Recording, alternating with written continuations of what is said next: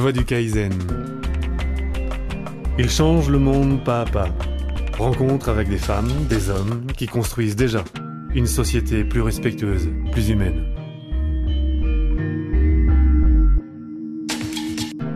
Le monde semble être en profonde transformation. Nous entendons parler de crise économique, de crise écologique, de crise éducative, voire même une crise sur le sens de nos vies.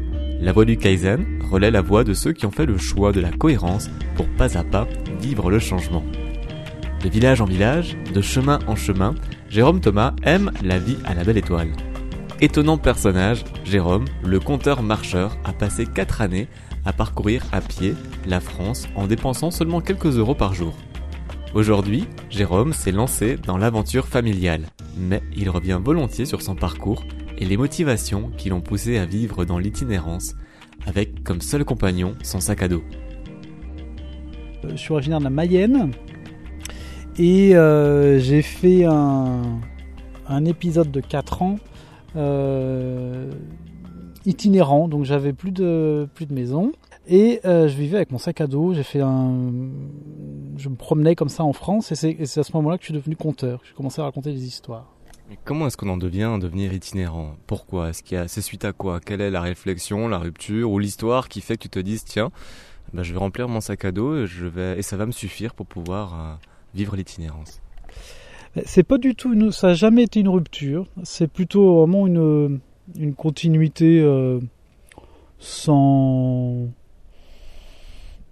en douceur. Euh, quand je suis arrivé, quand je suis arrivé dans les Ardennes, j'ai commencé à marcher beaucoup euh, parce qu'on est sur un, terrible terrain de jeu pour les marcheurs. C'est plein de forêts, plein de chemins, donc je pouvais partir euh, tous les jours, aller me balader. Le week-end, j'allais me balader. Et euh, je me disais que c'était ça qui vraiment qui me faisait vibrer. Et du coup, j'avais aménagé mes horaires pour marcher plus. Et puis mais en fait, si je veux marcher encore plus, ce serait de l'étape suivante, ce serait plutôt que de rentrer chez moi, ce serait d'aller euh, dormir dehors et puis de marcher tout le temps, quoi. Donc c'est le le moteur, ça a été ça, quoi, de, de, de marcher et de passer plus de temps dehors. Mais pourquoi? Par goût, tout simplement, parce que j'aime ça. Enfin, parce que vraiment, je me dis, ben voilà, là, je suis bien. Pourquoi Simplement par goût, quoi. Euh, la nature, enfin ce, ce goût d'être dehors, est-ce que tu l'avais déjà enfant? Qu'est-ce que comment tu l'expliques? Euh, Vers les 10-12 ans, j'avais une approche enfin j'étais euh, ornitho, j'étais dans les assauts d'ornitho, mais je pense je suis pas sûr que ça ait un lien. Euh, c'est pas tellement le la même euh, là ce qui me ce qui me fait aller dehors, c'est vraiment une émotion, un plaisir qui est pas du tout scientifique ou quoi, un bien-être. Alors je sais pas si j'ai l'impression qu'en fait même ma fille est, elle est super contente quand elle est dehors, quoi. J'ai l'impression que j'ai toujours été content quand j'étais dehors. Et puis après, je me suis peut-être rendu compte que j'étais bien dehors, euh, de façon un peu plus euh, palpable, un peu plus consciente. Il euh, y a eu quelques déclics dans des voyages où je me dis mince, je suis vachement bien, mais comme en fait comme je sais pas, j'ai l'impression comme plein de gens quand tu randonnes ou quoi, tu es au sommet de la montagne, tu te dis bah voilà, je suis vachement bien. Et puis puis voilà, tu rentres chez toi. Et voilà, moi je me suis dit, mince, je suis quand même vachement bien en haut de la montagne, quoi. Donc euh, ça m'a trituré peut-être euh, voilà, un peu plus fort. Puis je me suis dit, allez, je vais, je vais aller plus souvent là-haut, quoi. Et comment est-ce qu'on arrive à, à voyager non-stop ou à marcher non-stop pendant 4 ans? Est-ce que tu savais que tu allais partir aussi longtemps? Comment est-ce que tu construis ton itinéraire? Parle-moi un peu de ce, de ce, quotidien, de ce moment-là, de ta vie au, au jour le jour ou... ben moi, c'était une envie de vraiment de légèreté. Quand je suis parti, euh, je me suis dit, voilà, je j'ai fait euh, des fêtes chez moi en invitant tout le monde en disant bah, vous prenez tout ce que vous voulez. de toute façon, tous mes, tous mes CD, tout ça, tout ce qui ne sera pas pris, ça ira chez Emmaüs. Euh, J'avais envie vraiment de, de lâcher tout ça. Quoi. Donc tu as préparé ton départ Oui, oui, puis je l'ai décidé. Euh, je pense plus d'un an avant, parce qu'en plus j'étais à l'époque, c'était les emplois jeunes, donc j'étais sur un contrat aidé dans une compagnie de théâtre, ça s'est fait dans le commun accord. Euh, et du coup, euh, oui, c'est plus d'un an avant, je me suis dit, bon, allez, je pars et je vais, marcher avec mon sac. Euh, donc ça s'est préparé. Et un petit déclic, ça a été de me dire qu'avec 3 euros par jour, avec mes, je sais plus, je vais avoir 2-3 000 euros sur mon compte, j'avais déjà quelques années de, de rente. Quoi. Je pouvais être rentier pendant trois ans, je crois que c'était ça. Et je m'étais dit, bah c'est tout. Si au bout de trois ans, il y a des grandes chances que soit j'en ai marre, soit j'ai trouvé, soit j'arriverai à vivre avec encore moins, ou je, je sais pas, je, ferai, je, trouverai le moyen de, euh, me ramener mes 100 euros par mois, quoi. Euh, et donc ça a été la démarche de me dire, je ferai attention à, à pas dépenser plus de 3 euros par jour. Et en fait, euh, c'était assez facile parce que j'avais vraiment pas envie de. Enfin, même en m'autorisant quand il pleut d'aller me prendre un café ou quoi, j'avais pas, pas envie de grosses dépenses. Quoi. Il y a quand même, c'est vrai que 3 euros par jour, ça me paraît euh, très très peu finalement en France parce qu'il faut quand même de temps en temps acheter un morceau de pain, un morceau de fromage ou même il y a un coût pour ça. Mais mon, mes dépenses, c'était, enfin mon repas c'était toujours le même. Je prenais du, euh, une carotte en entrée, du pain et un bout de fromage et une pomme en dessert. Et euh, le matin, je prenais une pomme, et le soir, je prenais une pomme. Et un petit fois, un petit paquet de bichoco. Donc ça, ça, ça, fait vraiment rien. Après, en frais, j'avais euh, de temps en temps euh, à changer les chaussures. J'avais un, abonnement de, de téléphone portable. mais il n'y a vraiment pas besoin de beaucoup, beaucoup d'argent. Alors après, je, j'étais dans, dans, dans, mon budget. voilà, 2-3 euros par jour. Quoi. Excellent. Avec euh, chaque jour, quand tu te réveilles, tu sais où tu vas, comment ça se passe, comment tu construis ton itinéraire? Alors, le... j'ai suivi les chemins de grande randonnée. Euh... J'avais l'impression que c'était le plus simple pour, pour avancer, enfin, pour être, euh, pour pas galérer euh, à me trouver dans des cul-de-sac, tout ça. Donc, je suivais les chemins de grande randonnée. J'avais très peu de contraintes. Au début, aucune, puisque quand je suis parti, je savais vraiment pas du tout ce que j'allais faire, si ça allait durer un, mois, si ça allait durer un an. Euh, et puis après, quand je me suis dit, tiens, ce serait chouette que je raconte en même temps que je marche. Du coup, j'avais, c'était souvent des, représentations les week-ends. Et euh, c'était pas forcément exactement sur mon itinéraire, donc je me déplaçais en stop pour aller à la représentation. Et après, la représentation, je revenais là où euh, je m'étais arrêté euh, à pied. Quoi.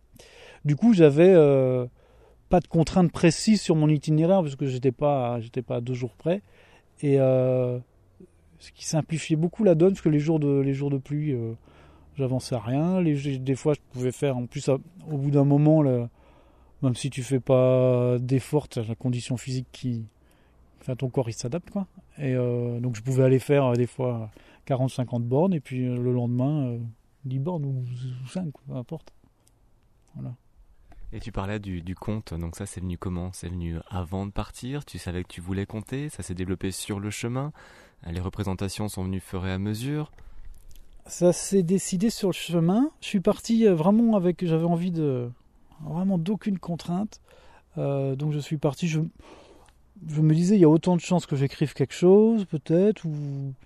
Donc je faisais déjà, enfin j'étais pas sur scène, mais j'étais déjà dans l'administration du spectacle avant de partir. J'avais fait quelques stages de conte. Enfin, j'avais un festival à côté d'ici qui, qui me plaisait bien, mais ça faisait partie du, champ des possibles. Et du coup, je me suis décidé en fait à raconter ce que j'ai commencé dans le sud de la France et je me suis retrouvé euh, le premier printemps, j'étais autour de Manosque et euh, du coup, j'ai eu envie de raconter l'homme qui plantait des arbres de Giono et de, la, et de le travailler sur euh, vraiment à Banon, enfin là où se passe, c'était un super souvenir d'avoir appris le texte et puis de l'avoir euh, euh, mûri vraiment euh, en, faisant une sorte de pèlerinage sur les pas de Giono. Quoi. J'ai souvenir comme ça d'avoir d'avoir croisé une, une, une, boîte aux lettres au milieu de rien de Monsieur Bouffier, qui est le personnage central de, de l'histoire. Là, il y avait la boîte aux lettres avec marqué Monsieur Bouffier. Vraiment, ça, ça aurait vraiment pu être sa maison. Ça, c'était chouette. Et du coup, j'ai commencé donc là à, dire ce texte que j'avais appris euh, dans les écoles. Et puis, euh, et puis petit à petit, je me suis mis au compte, avec moins de, du coup moins de texte et plus dans l'échange. Je vais revenir sur cette itinérance, ces 4 ans. pourquoi 4 Est-ce que tu savais que tu allais partir aussi longtemps? Alors l'histoire, donc ça va comment Oui, oui. Alors donc un an avant, je savais que j'allais partir j'allais partir sans contrainte, juste avec mon sac à dos. Comme je partais en janvier, euh, je me décidais que je partirais euh, de grâce euh, pour avoir un peu de soleil. Et quand même, avant, il faut que je parle de la fête de départ, parce que au moment de partir des Ardennes, j'ai fait une grande fête où j'ai invité tous les amis. On dit, ben voilà, je, je, quitte les Ardennes, je pars. Et puis là, j'ai rencontré Nathalie, qui maintenant est, est, ma femme. On a deux enfants ensemble, et c'était ma fête de départ. Donc je suis parti quand même. et puis euh, finalement, euh, donc là, je savais, je pense que j'avais euh, peut-être deux trois mois d'itinéraire. Je savais que je prenais tel GR je faisais souvent avec les topo guides de la fédération là et du coup voilà un topo guide ça me faisait un mois je savais que je partais là. et puis un croisement avec un autre GR je, je, bifurquerais quoi et du coup finalement ça ressemble l'itinéraire des 4 ans ressemble à une sorte de petit tour de France mais pas complet puisque je suis parti de la Méditerranée ensuite j'ai traversé les Pyrénées de la Méditerranée euh, à l'Atlantique en, suivant à peu près la frontière espagnole. Ensuite, j'ai remonté les chemins de Saint-Jacques pour revenir euh, dans la vallée de la Loire, longer la Loire, faire le tour de la Bretagne. Et puis ça s'est arrêté vers euh, le Mont Saint-Michel. Il n'y a pas de raison qu'on puisse pas être aussi léger en étant sédentaire. Et on gagnera, si on arrivait à avoir la même légèreté en étant sédentaire, on gagnera, euh, parce qu'au niveau relations euh, sociales avec nos amis, nos familles, les familles encore ça va, mais se faire des nouveaux amis euh, avec une relation euh, un peu suivie, c'est compliqué en étant itinérant. Voilà, on se disait, allez, ce serait un beau, un beau pari que de réussir à avoir cette même, voilà, c'est quoi cette qualité de vie, cette légèreté dont tu parles, que tu souhaites retrouver dans une vie euh, sédentaire? Bah, C'est que tu n'as rien à faire de ta journée. Tout ce que tu fais, c'est. Enfin là, moi, en, étant, en marchant, tout ce que je faisais, c'était assez absurde, puisque ça servait à rien. Enfin, euh, ça n'a aucune utilité de marcher. Euh, je pouvais très bien me déplacer. Euh, J'aurais pu me déplacer en stop, en voiture. et du coup, la seule fonction de ça, c'est te faire du bien, quoi. De, tu te lèves en disant tiens, ben, je marche. Euh, et le, si tu te lèves, t'as pas envie de marcher, tu marches pas, ça sert à rien. Et ça, c'est sacrément luxueux, quoi. Et c'est, enfin, c'est ta seule, euh, vraiment, c'est très présent. Ton seul objectif, et voilà, c'est qu'est-ce que tu as envie? Si tu as envie de rien, tu fais rien. Si ça m'est arrivé, de, voilà, de pas marcher de la journée. Alors tu fais quoi? T'as un rapport au temps qui est complètement différent? T'es pas en train de te speeder en disant faut que je fasse ci, faut que je fasse ça, faut que faut que je me dépêche. Le stress, ça n'existe plus. Bah non, non. Quand tu enfin, en marchant, non. Tu es obligé d'avoir une relation différente. Et ce qui est étonnant, c'est que en faisant, euh, si je si je pense à maintenant rétrospectivement à ces années-là, c'est pas du tout l'impression d'années où j'ai rien fait. Euh, que ce soit euh, sur mes spectacles, euh, j'ai pas eu l'impression d'en faire moins, ni ni euh, de spectacles importants. Euh, voilà, que ce soit au niveau des rencontres, au contraire, j'ai l'impression que c'est des années remplies. Alors que 80, je passais 8 heures par jour à marcher, enfin, ce qui ne servait à rien, un truc qui. Et aujourd'hui, ben, voilà, le quotidien, c'est le problème, j'ai l'impression d'être sédentaire, je me, le temps me, rattrape si je regarde mes, une, mon année passée, euh, en choses importantes, ou j'en ai pas beaucoup plus. Quoi. Tu peux me comparer un peu les deux modes de vie, celui euh, du mode nomade avec ton sac à dos et celui du mode sédentaire que tu as aujourd'hui Quelles sont les grandes différences que tu remarques? Euh, Sur le matérialisme, je me disais que j'étais autant. Enfin, que les choses matérielles avaient autant d'importance. Je prenais beaucoup de soin à plier mon sac, à les affaires que j'avais, à, bah, en fait, il y a beaucoup moins de choses, mais elles prennent beaucoup, elles prennent plus de place parce qu'on, bah, le sac à dos, ça devient vraiment un compagnon et. Ça c'est intéressant, ça montre bien que la technologie, tout dépend de l'usage qu'on en fait derrière. Mais là, c'est ouais. Il y a quelque chose qui a sûrement changé aussi euh, entre la vie de sédentaire et la vie de nomade. C'est le regard des autres. Est-ce que tu peux me parler de ce regard des gens que tu vas rencontrer quand tu es nomade euh, qui doit être quand même assez. Enfin, tu dois faire rêver à travers cette liberté que tu peux rayonner autour de toi? Oui, alors y a, ça dit, t'as différents regards. Alors il y a le, on évoque des imaginaires complètement différents en fonction, de la personne en face, quoi. Parce que ça peut faire rêver la personne avec le sac à dos comme ça. Euh, souvent, quand je, j'envoyais des, quand je prenais des contacts euh, au bout d'un moment pour dire je cherche à raconter, euh, je, voilà, je, je, fais le chemin et puis je cherche des lieux pour raconter. Là, souvent, effectivement, ça fait rêver, quoi, le troubadour comme ça qui est sur les chemins. après, dans les villages que je traverse, je sentais beaucoup de d'interrogations. Il y a très peu de gens qui venaient alors moi, enfin, qui, venaient vers moi pour me demander ce que je faisais. Alors il y en avait sans doute qui disaient, ben, c'est un, c'est un romano ou quoi, faut s'en méfier. Et puis euh, d'autres sans doute qui auraient bien eu envie de, de venir, enfin de, venir vers moi, mais qui osaient pas. Puis moi, j'étais pas, j'étais pas tellement à, à, chercher la relation, euh, la, rencontre, quoi. J'étais vraiment, c'est plus un, c'était plus une démarche individuelle. Et tu l'as jamais subi cette solitude? Tu t'es jamais retrouvé en forêt un soir en te disant putain pourquoi tout seul quoi? C'était une fois plus sympa de partager les choses avec mes semblables. Ah non, ah non, non. Euh, pour moi c'est vraiment ce que, enfin, je pourrais pas le faire à, plusieurs. Après c'est autre chose, c'est chouette avec les semblables. Tu, tu, voilà, tu bois des coups, tu partages des choses, mais j'ai l'impression que le plaisir que j'ai, je peux vraiment pas le partager. Les, les mots, ils sont dérisoires et ça, ça va pas dans le champ du social et, ça me fait suer d'être avec du monde. Vous écoutez La Voix du Kaizen. J'ai l'impression d'avoir aucune légitimité pour parler de, sobriété heureuse ou de simplicité volontaire parce que c'est un. Je suis pas du tout un combattant ni un, ni un extrémiste. Je, n'ai envie de, faire aucun effort donc tant que si une pub me donne envie d'acheter un truc, je vais l'acheter.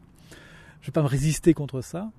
Après oui, ça me parle. Euh, je suis convaincu que l'argent fait pas le bonheur, que les objets de toute façon c'est euh, l'abbé Pierre qui dit qu'un objet que que tu sais pas donner, c'est c'est lui qui te possède, c'est l'objet qui te possède.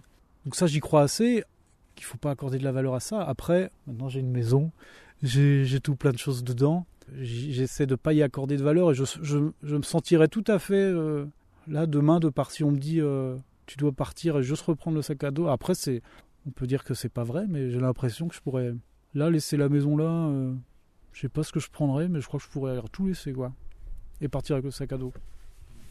C'est peut-être ça, c'est peut-être ça la, différence d'il y a voilà si je revenais 20 ans en arrière avec l'appart, aujourd'hui il y a peut-être plus de choses dedans, mais j'ai l'impression que c'est vraiment elles ont une fonction utilitaire, quoi. Mais bon, c'est peut-être pas vrai, ça. Où est-ce qu'on dort le soir? Comment ça va se passer? Est-ce que tu cherches un abri? Est-ce que tu regardes le ciel? Tu vois qu'il y a un gros cumulus qui se forme? Tu te dis, tiens, potentiellement, il y aura un orage cette nuit. Je vais essayer de dormir à l'abri ou pas du tout? Comment? J'avais pas envie de confort. Euh, vraiment, ça me coûtait pas. Les douches, je les prenais par. Euh, de temps en temps, je me lavais, euh, même souvent dans les ruisseaux ou quoi l'été pour, pour être sûr de ne pas être trop sauvage. Après, les nuits, alors j'avais une toute petite tente dans laquelle je tenais pas assis, quoi, à peine assis. Et du coup, l'hiver, je dormais souvent euh, dans des hangars parce que du coup, je pouvais. Parce que l'hiver, euh, la nuit, elle tombe à 5, h 5h30, tu es allongé sous la tente. Même si tu bouquines ou quoi, euh, tu t'endors à 7h30, 8h, et puis la nuit est longue, quoi. Et, du coup, tu dors pas bien. Du coup, je, l'hiver, je trouvais toujours un hangar, ou au pire, un tronc d'arbre euh, pour pouvoir euh, lire assis quoi. Et du coup, je pouvais lire, ça c'était chouette. Je, je, frappais quasiment jamais aux portes parce que j'avais ce sentiment de devoir me justifier. Euh, les gens étaient peu heureux, enfin se méfiaient quoi. C'était assez désagréable. Du coup, ça m'arrivait plus souvent de dormir quasiment dans le garage des gens sans les prévenir que d'aller frapper aux portes pour leur demander. Et puis, sinon, la tente, l'été, la tente ou même euh, dehors dehors. Donc il n'y a pas ce côté revendication du système, euh, sortir de la société, vivre autrement c'est possible. Il n'y avait pas vraiment ce truc-là. C'était vraiment, tu avais envie de marcher parce que tu te sentais bien, c'est ça? Oui, je crois. Après, euh, vivre autrement c'est possible, un petit peu quand même de dire, de le démontrer que parce que j'entendais toujours oui c'est bien, j'ai fait ça parce que tu es jeune, tout ça, mais notamment le, fait d'être intermittent en, faisant ça, pour moi, c'était un, voilà, c'était la preuve que c'était que c'était viable, qu'il y a d'autres voies possibles. On nous dit toujours, ben non, il faut euh, il faut avoir sa maison, il faut il faut travailler, il faut penser carrière. J'ai l'impression que ça, démontre. Euh, c'est plus une question de tempérament. Je suis pas un, je suis pas un gars des barricades, mais j'avais quand même. Euh, je trouve que oui, j'étais quand même content de, dire bah si, on peut, on peut vivre autrement, euh, sans combat quoi, c'est sûr. La voix du Kaizen, une émission de Kaizen Magazine. Kaizen Magazine à retrouver en kiosque tous les deux mois.